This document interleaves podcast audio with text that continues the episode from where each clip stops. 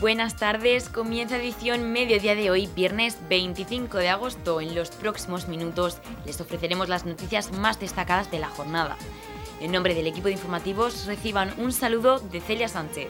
Comienza edición mediodía. Estamos repasando para usted la actualidad de nuestro municipio en edición mediodía. Ocho regiones españolas, entre ellas Murcia, figuran entre las más perjudicadas por las altas temperaturas del cambio climático, según un informe de la Unión Europea que constata un aumento de viajeros a países del norte la región podría perder casi hasta el 7% de las pernoctaciones actuales si se confirman los peores escenarios del calentamiento global. Un informe del grupo de científicos que asesora a la Comisión Europea analiza el impacto regional de la emergencia climática en la demanda turística europea en cuatro escenarios con subidas de temperaturas entre un grado y medio y 4 grados. Murcia perdería el 6,8% de las pernoctaciones en el peor de esos escenarios. Para la murciana Soledad Díaz, representante de la región en la Mesa Nacional de Turismo, el estudio es un serio aviso frente a los negacionistas. La empresaria advierte de que el cambio climático, con las temperaturas disparadas, plantea un desafío a todos los niveles, no solo para el sector turístico, con amenazas muy claras como el incremento del riesgo de incendios. Mitigar las altas temperaturas y desestacionalizar las llegadas de turistas son algunas de las medidas que ya no pueden demorarse más. Algunos estudios cifran en un 10% la posible pérdida de turistas que países como España sufrirán hasta 2050 en verano por las olas de calor, frente a un aumento en países del norte como Dinamarca, Suecia, Noruega y Finlandia. Volviendo a la región y al verano de 2023, no está todo dicho. La representante de la patronal hace balance de esta temporada en el hotel que dirige en la Costa Cálida. Es una realidad y es un hecho.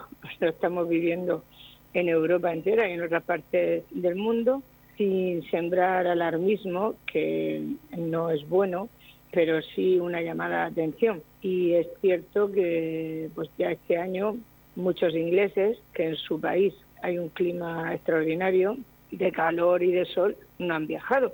El cambio climático es una realidad para aquellos que todavía piensan que, que no, que no existe. Pues sí, es una realidad. Hay que ponerle mucha atención a todos nuestros bosques, a nuestros montañas, hacer un cuidado intensivo durante el invierno de cortafuegos, de mantenimiento para cuando llega la época esta de calor y de una alta probabilidad de incendios, pues estar lo más preparados posibles, que habrá que reestructurar todos estos periodos de descanso vacacionales eh, a lo largo del año compaginado con los colegios, con los trabajos. No es fácil, pero hay, sí es verdad que hay poniéndose a la tarea porque millones de personas en una fecha muy determinada igual no es posible y si es posible esos mismos millones de personas incluso más con otra con otros parámetros y en otros plazos ¿no? y en otros tiempos. El verano está muy bien, de ocupación está estupendo y creo que vamos a dar buenos datos en general Nada, hace falta que cuando llegue septiembre continúe y octubre y noviembre y dejemos un respiro en diciembre por ser muy especial de Navidad y que retomemos en enero como todas las industrias del mundo intentan trabajar todo el año. Edición Mediodía. Servicios informativos. Llamamiento urgente para donar sangre A negativo y cero negativo ante la escasez de reservas. Cada día necesitan entre 200 y 250 bolsas de sangre. El Centro Regional de Modonación ha conseguido 600 donantes de plasma en el primer año de funcionamiento de la campaña con fines altruistas, un componente sanguíneo que se destina a la industria para la elaboración de fármacos. La plasmaféresis es la técnica para la obtención del plasma mediante un proceso de centrifugación. En junio del año pasado, el Centro Regional de Modonación puso en marcha la máquina que permite ese proceso y desde entonces han conseguido 600 donantes, aunque el mensaje de la portavoz Toñi Gómez es seguir sumando donantes. El plasma extraído permite elaborar determinados fármacos que, entre otros, precisan los pacientes de enfermedades raras, como señala Toñi Gómez. El verano es una época difícil para el Centro Regional de Modonación que no puede cerrar por vacaciones. Muchos de los donantes habituales están fuera y compensan esas ausencias con las campañas en zonas de playa. Cada día necesitan entre 200 y 250 bolsas de sangre. Ahora mismo hace falta sobre todo sangre del grupo A negativo y cero negativo. Quienes estén interesados en donar sangre pueden hacerlo este viernes 25 de agosto en el Centro de Salud Torre Pacheco Este de 5 y media a 9 y media de la noche. Estamos muy contentos porque hemos cumplido el objetivo marcado por el Ministerio de Sanidad, dice una de las representantes del Centro Regional de Modonación. Es importante que, que nos sumemos, necesitamos donaciones de muchos donantes. Entonces, eh, seguiremos con esta campaña, tanto de donación de sangre como de donación de plasma por aféresis. Sí, muy satisfechos eh, porque hemos cumplido el objetivo que nos marcaba el Ministerio de Sanidad y sobre todo satisfechos y orgullosos de los donantes que son realmente quienes han hecho posible esto, porque en la región de Murcia se calcula que tenemos unos 2.500 pacientes eh, afectados por alguna de las dos enfermedades raras más comunes que se pueden tratar con medicamentos derivados del plasma. Entonces es un plasma que va dirigido a la industria y revierte en todos los hospitales de la comunidad autónoma de la región de Murcia en fármacos pues para poder tratar a, a nuestros enfermos. Tenemos ya dos o tres días abierta una alerta del grupo A negativo, o sea que aprovechamos para hacer ese llamamiento y bueno y un poquito un toque de atención para todos aquellos donantes y sobre todo para los que no lo son, que es muy importante el ir haciendo donantes nuevos, que sepan que son del grupo A negativo, bueno, pues que por favor que busquen ese huequecito y que, que nos busquen porque tenemos muchos puntos de, de donación de sangre. Edición Mediodía. Servicios informativos. Si estás interesado en utilizar el transporte universitario a Murcia durante el curso 2023-2024, la Asociación Transporte Universitario de Torre Pacheco te espera en la reunión informativa que tendrá lugar el próximo martes 29 de agosto en el Salón de Actos de la Casa de la Radio a las 9 y media. Doña Nicolás, presidenta del Transporte Universitario, se encarga personalmente de invitarte a esta reunión. Hola, soy Doña Nicolás, presidenta de la Asociación del Transporte Universitario de Torre Pacheco. Quería informaros de que el próximo martes, día 29 de agosto, a las 9 y media de la noche, en la Casa de la Radio, en el Salón de Actos, tendrá lugar la reunión informativa para todos los usuarios y nuevos usuarios del transporte universitario de Torre Pacheco. Os esperamos a todos. Recordad, el martes 29 de agosto a las 9 y media de la noche, reunión informativa en el Salón de Actos de la Casa de la Radio de Torre Pacheco. En la comunidad de regantes del campo de Cartagena aplicamos las últimas tecnologías en sistemas de control y distribución lo que nos ha convertido en un modelo de gestión eficiente del agua gracias al alto nivel de concienciación de nuestros agricultores que trabajan a diario por la sostenibilidad y el respeto al medio ambiente. La comunidad de regantes del campo de Cartagena les ofrece la noticia agrícola del día.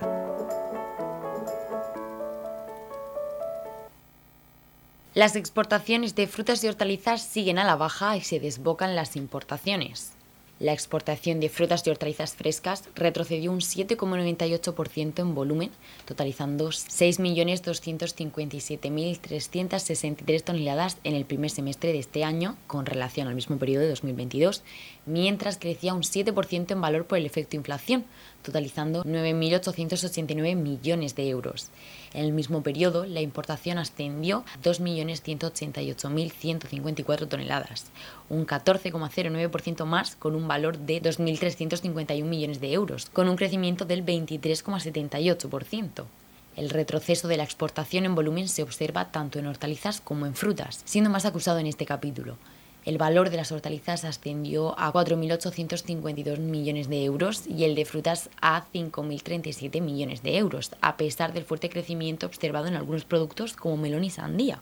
Para la patronal del sector, FEPEX, el retroceso de la exportación en volumen es consecuencia de múltiples factores que afectan en medida diferente a los diferentes subsectores que integran el sector, aunque comparten la pérdida de competitividad imputable al crecimiento de todos los costes, la insuficiencia de medidas eficaces de protección frente a fenómenos meteorológicos adversos y la competencia exterior creciente, tanto en el mercado nacional como comunitario siendo preocupante la consolidación de una tendencia caracterizada por la caída de la exportación y el fuerte crecimiento de la importación.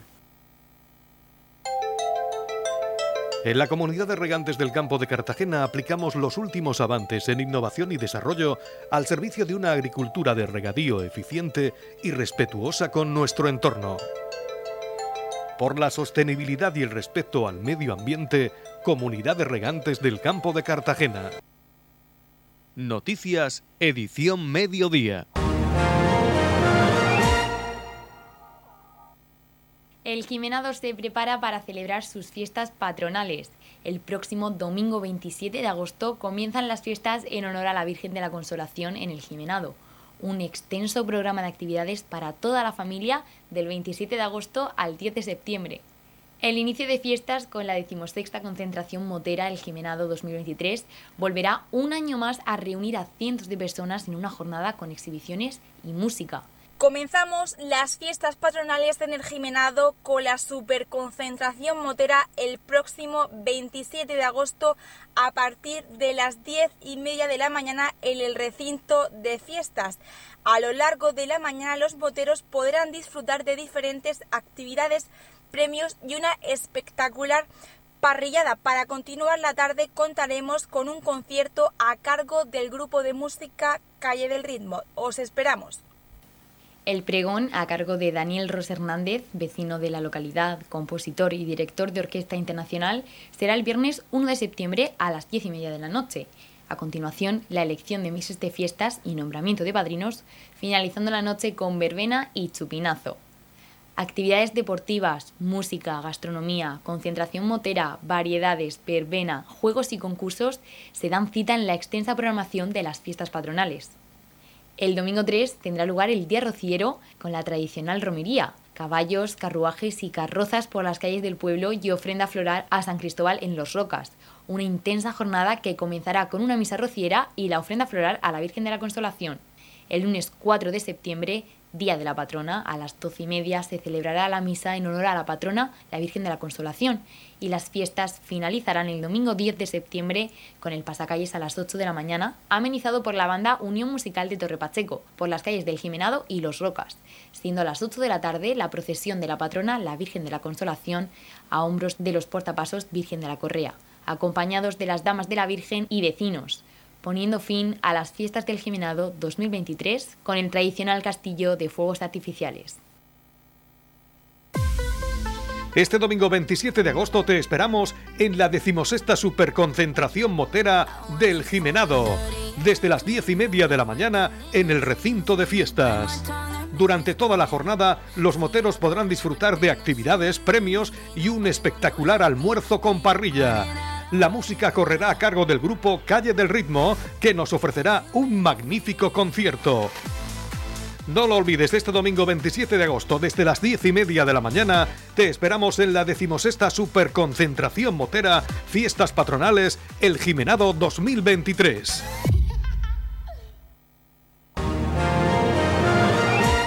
Radio Torre Pacheco, servicios informativos.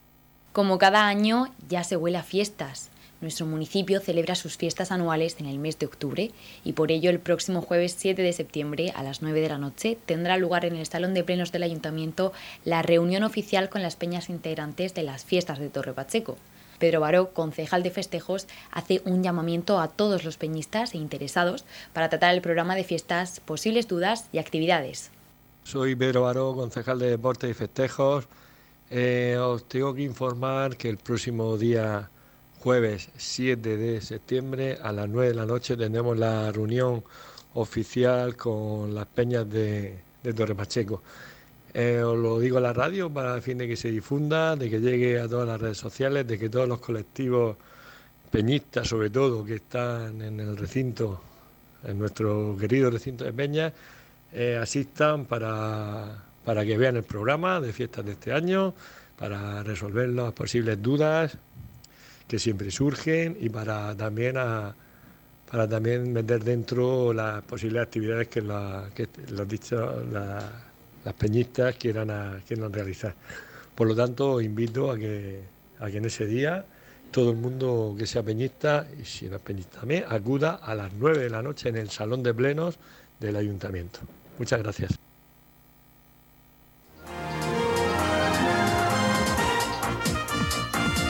Edición Mediodía, el pulso diario de la actualidad local. Un total de 228 familias mejorarán la eficiencia energética de sus viviendas y, por tanto, ahorrarán en la factura de la luz y el gas gracias a la concesión de ayudas por parte de la comunidad autónoma por valor de 586.339 euros. Este es el balance de las ayudas para la rehabilitación energética en viviendas concedidas hasta la fecha, enmarcadas en la estrategia Haciendo Hogar, alineadas con la estrategia de arquitectura y construcción sostenible y financiadas con los fondos europeos Next Generation. El consejero en funciones de Fomento e Infraestructuras, José Ramón Díez de Revenga, recordó hoy que el plazo de solicitud continúa abierto hasta el próximo 31 de julio de 2024 y señaló que, además de contribuir a mejorar la calidad de vida, alivia la factura energética de las economías familiares, tan afectadas en los últimos tiempos por la subida de los precios. Esta línea subvenciona la sustitución de elementos de carpintería, equipos de calefacción, refrigeración, iluminación domótica y la instalación de energía fotovoltaica. Las ayudas oscilan entre los 400 y los 3.000 euros por vivienda, no pudiendo superar el 40% de la inversión. La Consejería de Fomento e Infraestructuras, con el objetivo de llegar a un mayor número de personas, ha habilitado en sus dependencias la Oficina de Rehabilitación, donde un equipo de profesionales atiende presencialmente a los interesados en la tramitación de las subvenciones. El servicio de ventanilla única ofrece asesoramiento, información y acompañamiento en la tramitación de las subvenciones europeas, tanto a ciudadanos como a comunidades de vecinos, empresas y agentes rehabilitadores, y pretende prestar un servicio personalizado, explicó Diez de Revenga. Indicó que la creación de este punto de atención al ciudadano nace de la necesidad de hacer llegar estas ayudas al mayor número de beneficiarios posible, ya que se ha convertido en una prioridad disponer de viviendas eficientes energéticamente para crear espacios más confortables y saludables e incluso para abaratar la factura de la luz, implementando mecanismos que permitan ahorrar energía. La oficina, ubicada en la planta baja de la Consejería, cuenta con un equipo de agentes especializados en la materia, quienes se encargan de resolver las dudas, facilitar el contrato con técnicos colegiados para la gestión de las obras y proyectos, así como de comprobar y recepcionar la documentación con el fin de agilizar los plazos. El horario de atención al público es de 9 de la mañana a 3 de la tarde y es necesario pedir cita previa en los teléfonos 968-358-432, 968-358-416 y 968-357-931 para minimizar el tiempo de espera y ofrecer un servicio de calidad y más cercano al ciudadano. 228 familias se han beneficiado ya de las ayudas del Gobierno regional para mejorar la eficiencia energética de sus viviendas, con un importe total de 586.000 euros. El plazo de solicitudes de estas subvenciones continúa abierto y se podrán efectuar hasta el 31 de julio de 2024. Estas ayudas se enmarcan dentro de la estrategia Haciendo Hogar, en línea con la estrategia de arquitectura y construcción sostenible y se financian con fondos europeos Next Generation. Las ayudas oscilan entre los 400 y los 300 3.000 euros que servirán, como decimos, para poder mejorar las condiciones de eficiencia energética y de confortabilidad de las viviendas particulares. Estamos repasando para usted la actualidad de nuestro municipio en edición mediodía. Desde el viernes 22 y hasta el domingo 24 de septiembre de 2023 se celebra el desembalaje de antigüedades el Palacio de Ferias y Exposiciones de la región de Murcia, IFEPA, se convertirá de nuevo en el gran referente para los apasionados de las antigüedades, almoneda, vintage y retro. Será de nuevo un sitio de visita imprescindible para los interesados en piezas singulares e insólitas, coleccionistas, nostálgicos o cualquier persona que quiera dar a su hogar un toque diferente y moderno con los objetos retro o vintage. La Feria de Desembalaje de Antigüedades ofrecerá a los visitantes todo un universo lleno de posibilidades muebles, lámparas, abanicos, sillones, tocadores, vajillas, teléfonos, planchas, espejos, máquinas de escribir, dedales, perfumeros, juguetes, libros, plata, joyas, cristal, muñecas, mantones, puntillas, postes o bastones, que se podrán adquirir en el momento de la visita, ya que es una feria de venta directa. Es difícil acudir y no enamorarse de alguna pieza. Todas ellas con certificado de compra y si el cliente lo desea, con servicio de transporte. Retroauto, salón organizado por IFEPA y el Club Ruta del Sol, que se ha convertido en un referente en cuanto a punto de encuentro de aficionados del mundo del motor antiguo, en el que tiene una participación destacada el Club de Vehículos Clásicos de Santa Rosalía. Congregará aficionados que realizan todo un esfuerzo en reconstruir coches y motos antiguas, en el que podremos encontrar coches clásicos y antiguos, motos y repuestos antiguos y clásicos, así como clubs y asociaciones, revistas especializadas y objetos para coleccionistas relacionados con el mundo del motor. Edición Mediodía. Servicios informativos. Abierto el plazo de inscripción para la temporada 2023-2024 en el Club Corio. El club, especializado en actividades como natación, taekwondo, boxeo o triatlón, ya ha abierto su plazo de inscripción para esta temporada, tanto para Torre Pacheco como para los Alcázares. La inscripción se puede realizar a través del formulario de Google que el club ha facilitado a través de sus redes sociales. El plazo no tiene fecha de cierre, pero sí plazas limitadas. Dense prisa si no quieren perder su plaza. Cristina Lozano, secretaria del Club Corio de los Alcázares y Torre Pacheco, amplía la información sobre la inscripción para esta temporada. El Club Corio ya ha abierto su plazo de inscripción para las actividades deportivas de la temporada 2023-2024. No finaliza este plazo, pero sí que tenemos plazas limitadas y si alguien queda fuera, pues eh, entraría en lista de espera. Por lo tanto, animamos a que no esperen al último momento para inscribirse en las actividades y evitar, pues eso, entrar en lista de espera. Eh, ¿Dónde encontrar eh, la inscripción? Pues muy sencillo, en cualquiera de nuestras redes sociales, tanto en Facebook como en Instagram, en, Corio Torre Los Alcázares, encontrarán toda la información de horarios, precios, edades, en fin, eh, todo lo relacionado con cada actividad. además, podrán solicitar a partir del 4 de septiembre por WhatsApp esta información y la ficha en el 621 142-605, que es el teléfono del, Club Corio, repito el teléfono, 621-142-605, o bien eh, a partir del 4 de septiembre eh, acercarse a las instalaciones de las actividades que hayan sido elegidas y poder comenzar la actividad a ver si son de su agrado. Y nada, a animar a todo el mundo de, cualquier edad a practicar deporte con nosotros y, a formar parte de la familia del Club Corio. Estamos repasando para usted la actualidad de nuestro municipio en edición mediodía.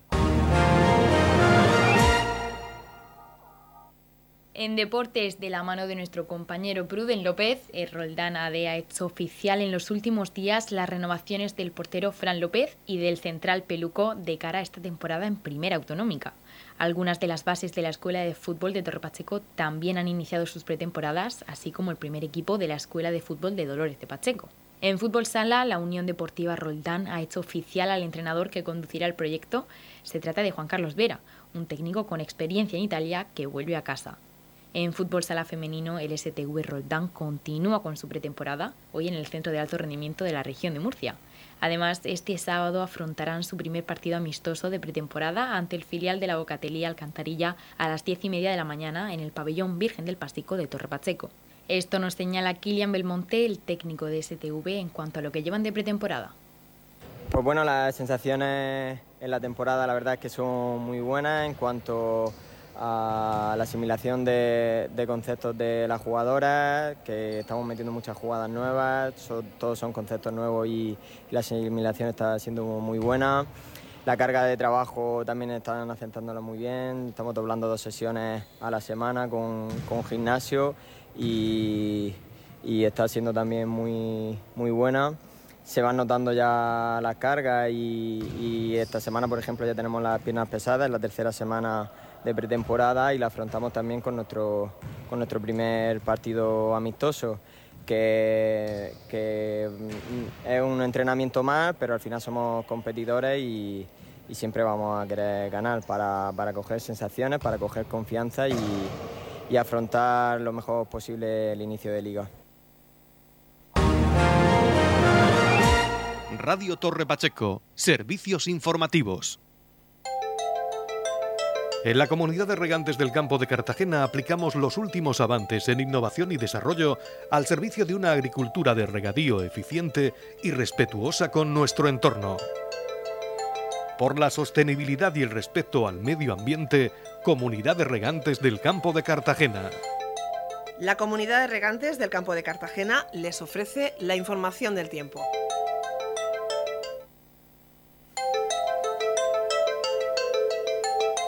A continuación conoceremos la información meteorológica para hoy viernes 25 de agosto en la región de Murcia.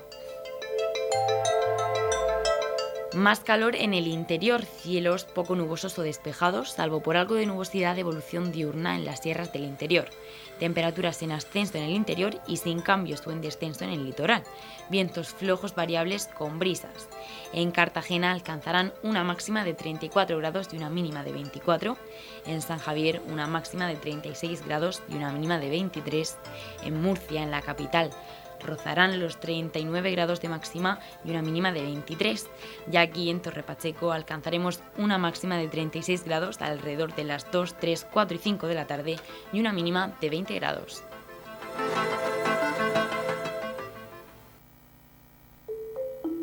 En la comunidad de regantes del campo de Cartagena trabajamos diariamente en la aplicación de las últimas tecnologías en nuestros sistemas de control y distribución por la sostenibilidad y el respeto al medio ambiente, Comunidad de Regantes del Campo de Cartagena.